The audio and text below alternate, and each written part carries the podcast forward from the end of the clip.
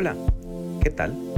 Te saluda Andrés Morera y quiero compartir contigo un mensaje para que tu día sea exitoso.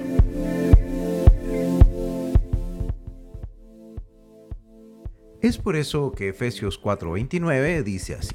Ninguna palabra obscena salga de su boca, sino la que sea buena para edificación, según sea necesaria, para que impartan gracias a los que oyen. Gracia a los que oyen. Nuestra boca es un instrumento importante para llevar la palabra de salvación.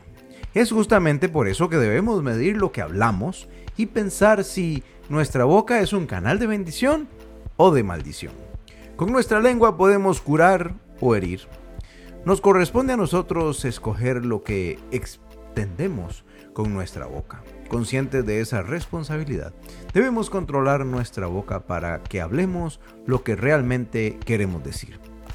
La Biblia nos puede ayudar a desarrollar nuestro autocontrol y la Biblia también puede ser y debe de ser una fuente de sabiduría.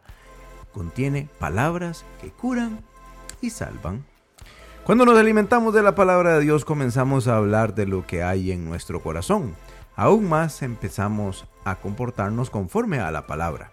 Así que nuestros hechos hablan por sí mismos, no solo nuestras palabras. De esa forma, que tu boca sea un canal de bendición. Y para ello, Karim hoy nos tiene tres consejos de cómo ser un canal de bendición. Adelante, Karim, ¿cuáles son esos consejos que nos quieres dar este día? Evita hablar demasiado, piensa antes de hablar, escoge lo que, lo que vamos a decir, nos ayuda a actuar con sabiduría. Olvida la crítica constructiva, habla las palabras que, te, levanten a tu hermano. Para construir no es necesario criticar, pero sí se puede ayudar e indicar soluciones. La Biblia es la mayor fuente de sabiduría que puedes encontrar. Aquel que se alimenta de sus palabras es un canal de bendición. Señor, Vuélveme un instrumento en tus manos. Usa mi boca como un canal de tus buenas nuevas. De ti recibo bendiciones que yo pueda compartir con mi boca tu amor y tu favor. Amén. Bueno, con este hermoso mensaje terminamos y te deseamos un hermoso día martes.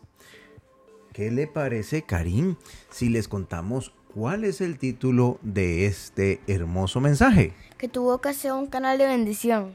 Así que bueno, le damos gracias a su Biblia y como siempre les decimos, nos escuchamos en el futuro y... Chao. Chao, chao.